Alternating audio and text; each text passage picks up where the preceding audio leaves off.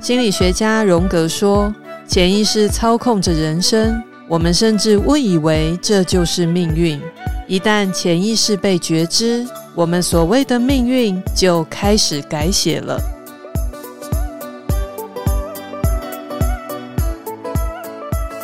这里是潜意识老实说，让我们一起探索潜意识，改变你的生命吧。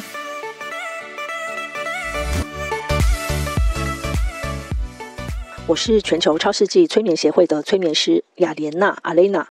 这一集，我想用我自己的例子，跟大家聊聊有关吸引力法则在我们实际生命生活里是如何运作的。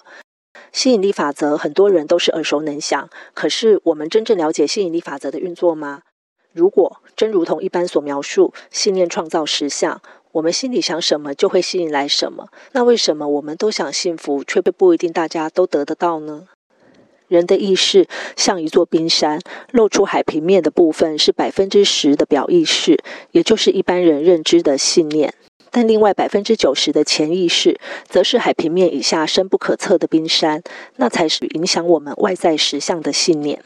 但我们平常只意识到自己的表意识，甚至有人连自己表意识也不清楚，对于潜意识却无法轻易的发现。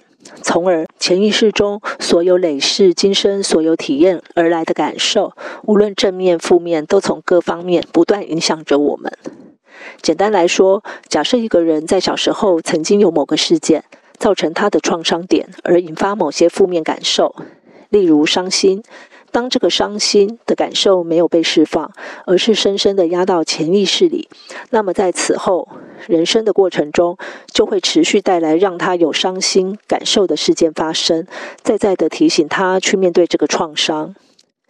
曾经发生过的不会消失，直到我们愿意勇敢面对它、处理它、穿越它为止。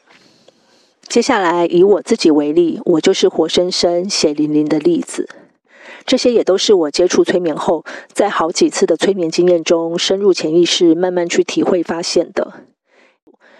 我第一次看到我的前世，是在超世纪催眠协会的催眠讲座，那次主题是前世回溯，是团体催眠。这个前世里，我是一个老人，白发苍苍，衣衫褴褛，还打着赤脚，留着胡子，走在一片黄土碎石的土地上。我感觉那是黄土高原，土地非常荒芜。我在那一世感觉非常孤单，因为我没有任何的亲人，就是打零工为生，住在一个黄土筑起来的半穴居。有一天，我发现一个无依无靠的小女孩，于是我收养了她。从此以后，我每天有了家人可以照顾、爱护的对象，生命有了目标，就是为了好好照顾他、养大他。我和他相依为命，感情非常好，就过着很穷困但是很开心的日子。慢慢的，女孩长大了，到了该婚嫁的年纪，她也爱上了一个男人。她想结婚另组家庭，但是对于养大她的我，她觉得过意不去。我也觉得非常不舍，我心里知道我该放手，但我真的好难过，好不舍，那种伤心的感觉太痛了。催眠当下，我的眼泪流到不行，深深感觉到心被扭紧的感觉。我感受到即将失去他的痛苦和伤心，鼻子好酸，心好痛。但我又知道，我该祝福他，送他前往新的人生，这才是我能为他做的事。于是我压抑自己的感受，泪水不舍都往自己肚里吞。表面上我是欢欢喜喜的把他送出门结婚，我跟他说不用担心我，好好的过日子，无论何时我都欢迎他随时回来这个家。他虽然担心我此后一个人生活，但结婚也是他想做的事情，所以他还是选择结婚了。从此以后我就开始一个人的生活了，就跟没有收养他以前一样的孤单日子，只是很想念他。而她结婚后，婚姻不幸福，老公常常不回家，还会家暴。她常常一个人在家煮好饭，等老公回来吃，但都等不到人。大部分的时间都是一个人发呆。她也想念我，担心我，但是却始终没有走出那个家门回来看我。原因是她觉得当初坚持结婚，感觉抛弃了我，独自去结婚，她感觉对不起我，所以不敢见我，也不敢回来。一个人在那边受苦忍耐，就是无法踏出那一步回来。因为这样，我们此生不复相见，带着遗憾直到我死亡。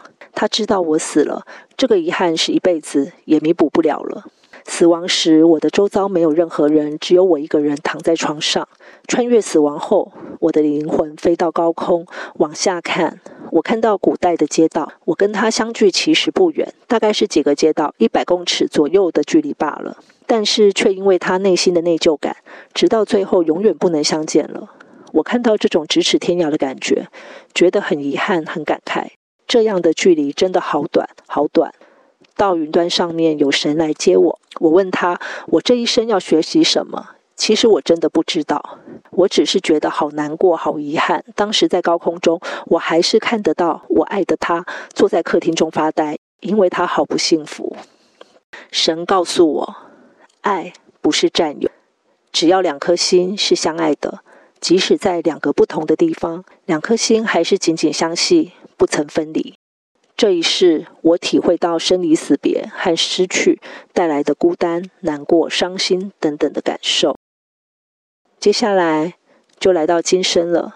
那我爸爸在我小时候十岁，因为出去游玩，在路上发生落石意外事件，所以去世了。但其实我在催眠过程中，爸爸很少出现。而爸爸去世的时候，我很小，我以为因为当时我太小，印象不深，或是我随着时间淡忘了感觉。记得是我上沈伶老师的第一堂身心灵课程。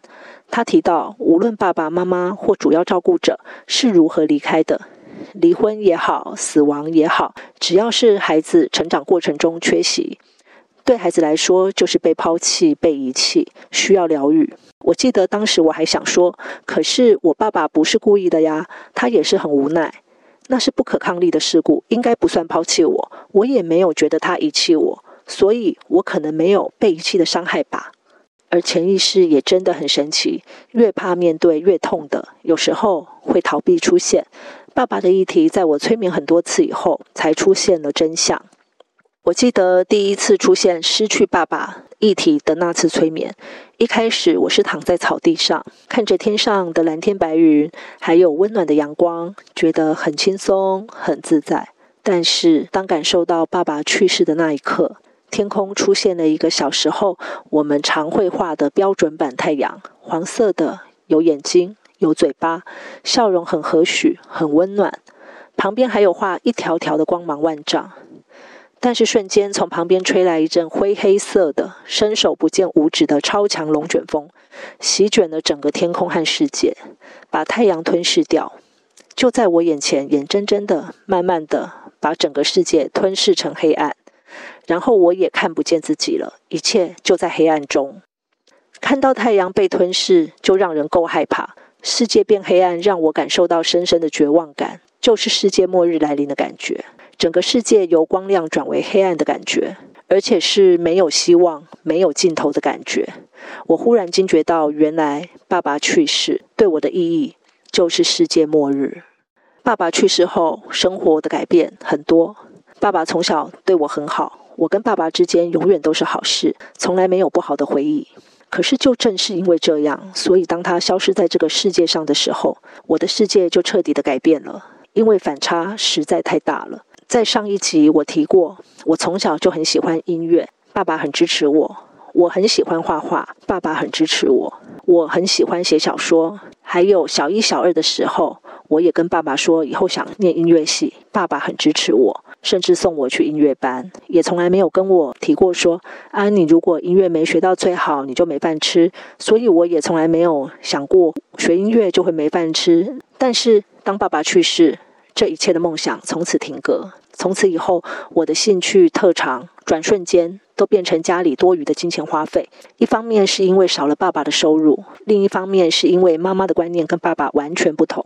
认为音乐、美术、文学等等这些只能当嗜好或兴趣，是不可能用它来生存的，也就是俗称的会饿死。所以我的嗜好从被鼓励转为不再支持，停止去上音乐班了。但我因为喜欢，即使没有老师教我，很长一段时间我都是自己看着琴谱，一个音符一个音符的苦练几小时。从不会双手弹琴，自己苦练成可以双手弹琴，就知道我有多喜欢了。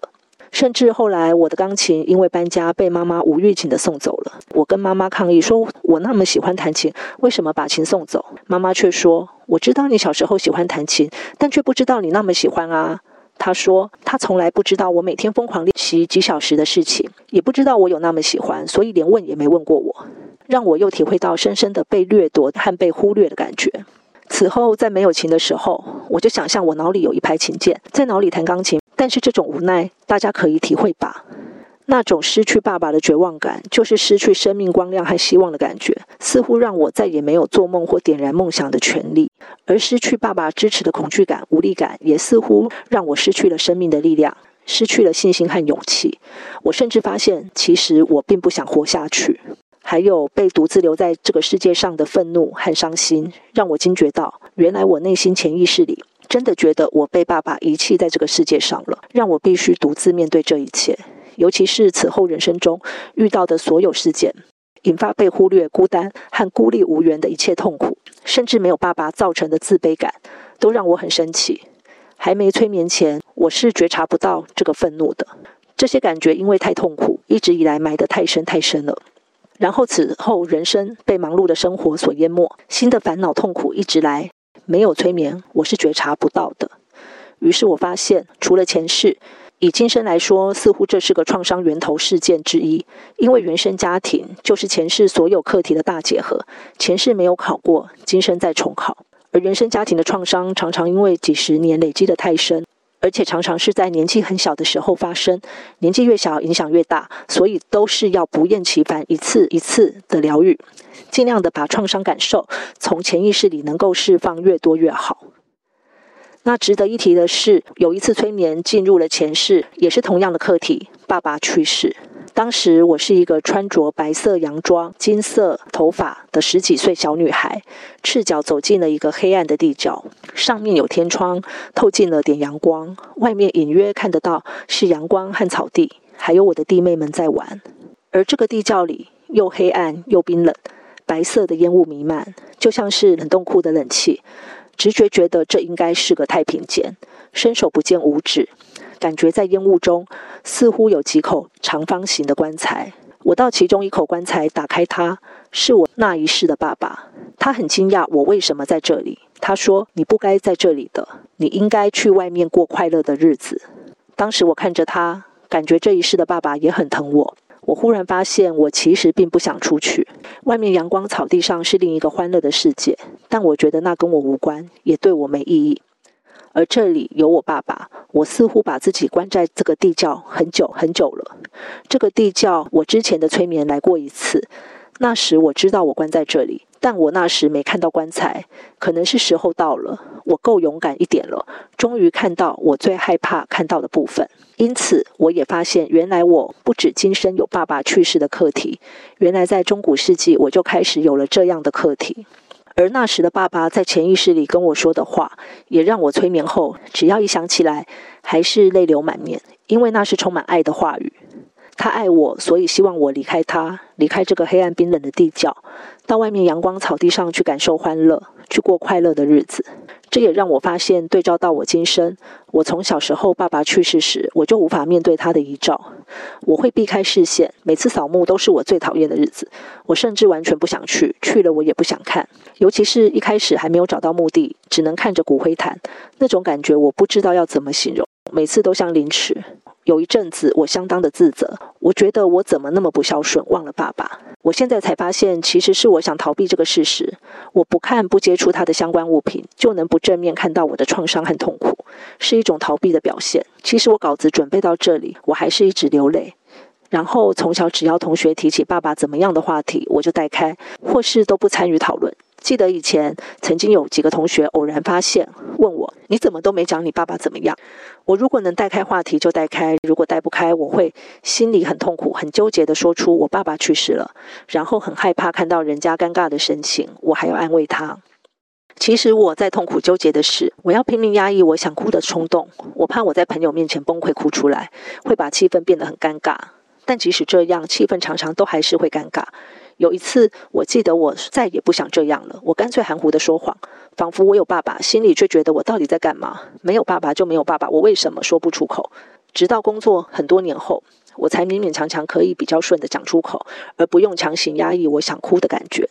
现在想想，那不是因为感觉淡了，而是我用更大的力量，学会把痛苦压抑到潜意识更深的地方了。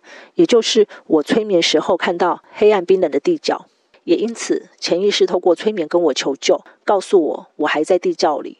又有次催眠，一样是失去爸爸的议题，但我深深体会到了前面前世回溯团体催眠时那一世学到的：爱不是占有，只要两个人两颗心是相爱的，即使分隔两地，两颗心也是紧紧相系，不曾分离。原来也是那一世没学透彻，这一世再重修啊。而失去爸爸造成的创伤，也引发了后续许多类似感受的事件。也想鼓励所有的朋友，如果你有类似的创伤议题，不要小看它，也不要逃避它，透过连接潜意识，就好好面对它，处理它吧。就像我前面说的，爸爸对我很好，好到无微不至，因此我后面的人生就是整个大反转对照组，让我感受更深刻。现在我要跟大家分享的是国小眼镜事件，就是失去爸爸后深深感受被忽略的痛苦事件，其中代表作之一。这个事件发生在小学三年级，但我之前曾经回想小时候的回忆，觉得很奇怪。一二年级、四五六年级，我都依稀记得某些事情，怎么会唯独小学三年级我完全没印象？这不合逻辑呀！就在去年某一天，我因为深度近视，眼镜都很贵，一副上万元，竟然不见了。我一直着急地找寻他，忽然之间，我忽然想起来，我小学三年级发生什么事了，就是跟遗失眼镜有关。潜意识想让我知道的事情，竟然用遗失眼镜一样的情节来提醒我。记得我从小就近视很深，到小学三年级已经近视五百度，只好去配眼镜。配眼镜之后不久，大概两星期内，眼镜就不见了。当时爸爸已经去世，妈妈忙着工作，我不敢告诉妈妈眼镜不见了，因为以妈妈的个性，她会狂骂我一顿。我也怕妈妈觉得我不乖巧。因为她会说你已经没有爸爸了，还那么不懂事等等的，因此我就开始了近视五百度，但是没有眼镜的日子。我的身高很高，永远坐最后一排，因此黑板我永远看不清楚。老师上课我也模模糊糊，所以我都用听的去学习，或是回家自修，这样竟然也能学起来，继续过日子。但是小考就没那么容易了，小考题目是写在黑板上的，但我一个字也看不到，也不敢离开位子到前面去看，于是我都交白卷。偶尔看到几个字，我就多几分。就这样，每次考完试，在学校先丢脸一次，然后还要担心回家被妈妈狂骂一次，每天提心吊胆，非常害怕，也非常痛苦。但是最痛苦的还不在这里。等到了月考发试卷下来，在我面前这个距离，我终于看清楚了。然后我永远都一百分，但是从老师手中领回考卷的时候，老师却对我说：“你平时考试都不及格，为什么月考都一百分？你是不是作弊？”我真的百口莫辩，又委屈又生气又伤心又难过。平时已经过了那么痛苦的日子，用听觉去学习，回家看课本自修，战战兢兢度过每次小考，在学校丢脸一次，回家要再被狂骂一次，直到我终于可以看清楚题目，考一百分的时候，竟然被质疑我作弊。从小我成绩就很好，而且绝对不说谎不作弊。平时小考已经是我觉得自己人生中最黑暗的时期，怎么可能考这种成绩？忍耐度过，终于到月考，我可以考得比较好，竟然还质疑我作弊。这种指控对我是奇耻大辱，超严重的伤害。但我还是没说什么，没说出来。我眼镜不见了，我不知道该怎么说。我当时也不清楚我为什么不对老师说。但我现在想想，是因为我知道没有人会站在我这边。如果老师去告诉我妈妈，我妈妈的习惯就是会先质疑我，把我骂一顿，甚至极有可能会相信老师说的我作弊，又或者是会怀疑我是不是作弊，这些我都无法忍受。想到这些，我什么都说不出口，忍耐吧，我就那样痛苦地过了小学三年级的日子。而我妈妈也真的没发现我怎么从来没戴过眼镜，也没发现我为什么小考考不好，但是月考都一百，她什么都没发现。这种痛苦的日子持续到新学期的开始，例行检查视力的时候到了。终于，妈妈发现我眼镜不见了，才又重新配了眼镜。而在那段时间里，我过的就是生不如死的日子。我终于也能了解，为什么我会独独遗忘了小学三年级的回忆。这个回忆，现在想起来，我都觉得不知道自己是怎么活过来的。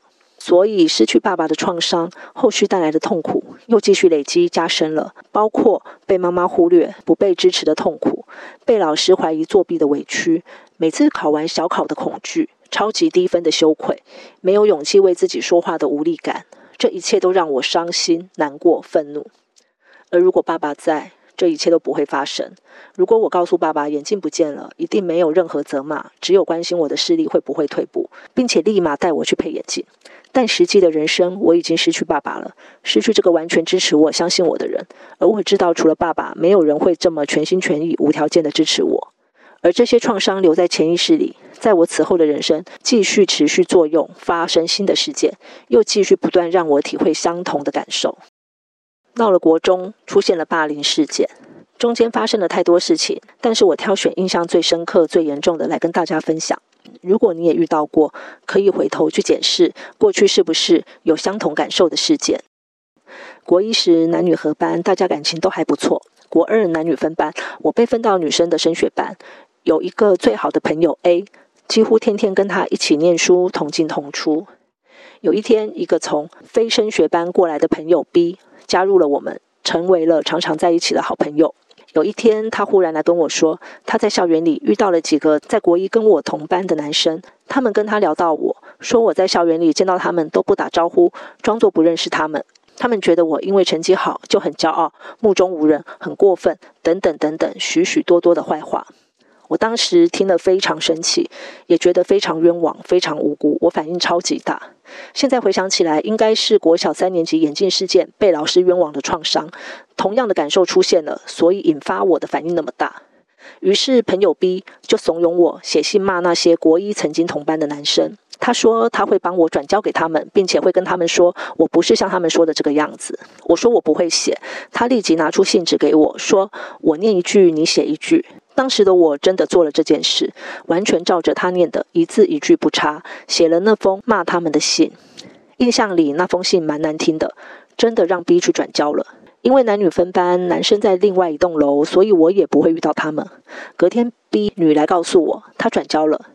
那些男生看了很生气，更加的骂我。后来他告诉我，那些男生把我的某张照片变造成很难看、很不堪的样子。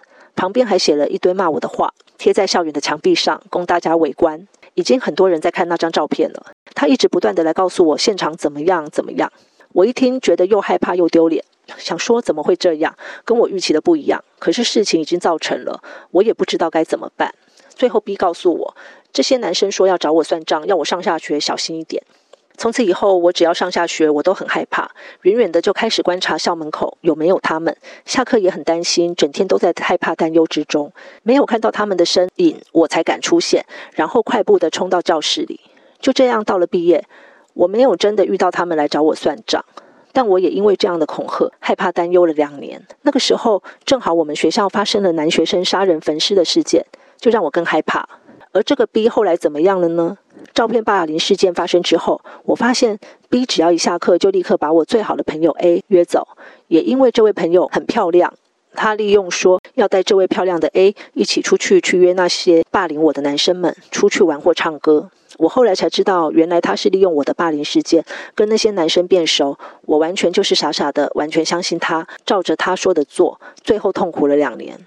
这个事件带给我好朋友被别人掠夺、被朋友背叛、被冤枉的痛苦、孤立无援的感觉，照片被变造，并且给众人围观的羞愧感，以及整整两年上下课担惊受怕的感觉，都让我非常痛苦，也没有人可以说。因为如果我跟妈妈说，一定会被骂一顿，对解决事情没有任何帮助，反而对我自己造成更大的痛苦。而这件事对我最大的影响，除了上面讲的这些痛苦以外，还有一个最大的痛苦，就是我深深的相信了 B 说的那些男生说，因为我成绩好，所以我就骄傲，目中无人这些话，我真的相信了。当时我心里觉得，就是因为我成绩太好，才会遭遇这种事情。如果我的成绩不好，是不是就能比较合群，不会被看见，不会被当成标靶？从此以后，我看到课本就不想念。成绩本来从是全校前三名的，慢慢下滑，直到考高中时已经下滑到很离谱，所以考不好。所有的师长，包括我妈妈，都无法接受为什么我没有考到第一志愿。他们不知道我遇到的事情，也不了解我的心路历程。当时的我真的没办法念下去，看到课本我就莫名的烦躁，我也没办法回答为什么，因为我自己也不知道。其实那时的我已经因为这个创伤有了限制性的信念，所以导致了我在外在行为反映出来这样的结果。那说到这里，不得不提起我也有一个前世是相同的课题。在这个前世里，我是一个小国家的国王，穿着中古世纪的衣服，到我的好朋友家做客。我的好朋友是一个精灵，长得很像孙悟空的形象，耳朵尖尖的，五官很友善。在那个年代里，精灵是在森林里生活，相对于人类，他们是穷困，甚至是被人类排挤的。一般人类不会跟精灵做朋友，所以他们都住到森林里，破破旧旧的，很像电影里泥巴或木头改成的小屋。这个精灵朋友家里也是如此。他开门让我进去，他站在门口。我一进去，只有几个彪形大汉在现场坐着，桌上也没有准备食物的样子。我虽然有点困惑，但还是跟那些彪形大汉。打个招呼，慢慢坐下来。没想到那些彪形大汉就围上来，抓住了我，把我绑在椅子上。我惊慌地看了门口的精灵好朋友，他还在门口，并没有走进来，并且歪头看着这一切，脸上露出了淡淡的微笑。直到我被绑好，他才走进来，到我面前。我问他：“你为什么要这么做？”他对我说：“这要问你呀，都是你自己自找的。谁叫你要这么成功？谁叫你要拥有这么多？谁叫你要这么嚣张？”因为你拥有太多，所以我才想要抢过来。在催眠中，催眠师带我去看为什么他会这么做的原因。原来是当时我因为觉得精灵朋友很可怜，被人类排挤，所以我常常带他去很多我会去参加的聚会，让他也可以一起去吃好吃的、玩好玩的。结果反而让他有了这种念头。甚至是有一次，我办了例行性一年一度的朝贡大会，各个地区的人都带着礼物来朝贡，所以相当盛大。当时我也邀请了这位精灵朋友，当然他本来是没有权利来参加这样的宴会，但是他参加了反而更加不爽，觉得我这是所谓的嚣张。当时在宴会上，我跟他打招呼：“你来啦。”他左右看一看，似笑非笑地说：“嗯，很盛大嘛。”其实当时他已经有了杀机，想要抢走所有的东西了。后来他把我关起来，只见他在地牢里，要旁边的人对我用刑，自己在旁边欣赏。我实在被折磨到昏过去，头已经垂到胸口。他就走过来，很满意的欣赏。我用仅存的力气听他说话。他说：“你的头终于低下来了。”整场催眠我都全身发冷发抖，因为实在太恐怖、太恐惧了。他是要把我弄死，而且是要慢慢死。后来我被侍卫救出去，回到皇宫，躺在床上养伤，这才发现我的皇后表情怪怪的。